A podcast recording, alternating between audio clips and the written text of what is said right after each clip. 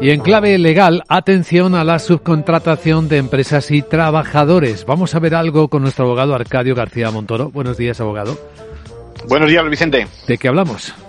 Pues con el año nuevo llegan cambios que afectan, como decías, a contratas y a trabajadores. Hasta ahora se entendía que cuando una empresa obtenía una contrata podía ajustar esa duración del contrato pues eh, eh, por medio de los contratos de obra o servicio, ¿no?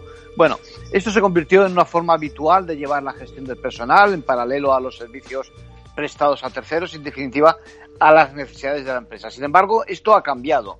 El Tribunal Supremo acaba de decirnos que hay que revisar la estrategia de temporalidad de los contratos de nuestros trabajadores. ¿Y qué ocurre con aquellos sectores cuyas necesidades pueden ser muy diferentes? ¿Tienen que modificar sus plantillas con frecuencia? ¿Qué hacen?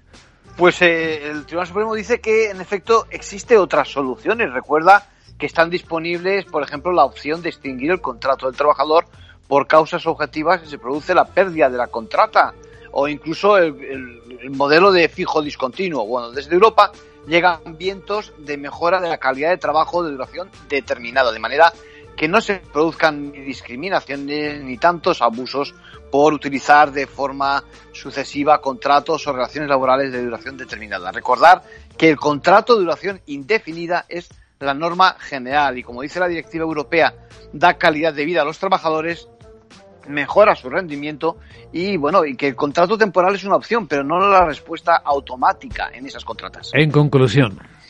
Bueno, pues regalo de Reyes Magos a los trabajadores con ayuda del Tribunal Supremo, que nos recuerda que hay empresas que tienen prácticamente toda la plantilla pendiente del hilo que supone ese contrato mercantil que han logrado con su cliente. Gracias, abogado.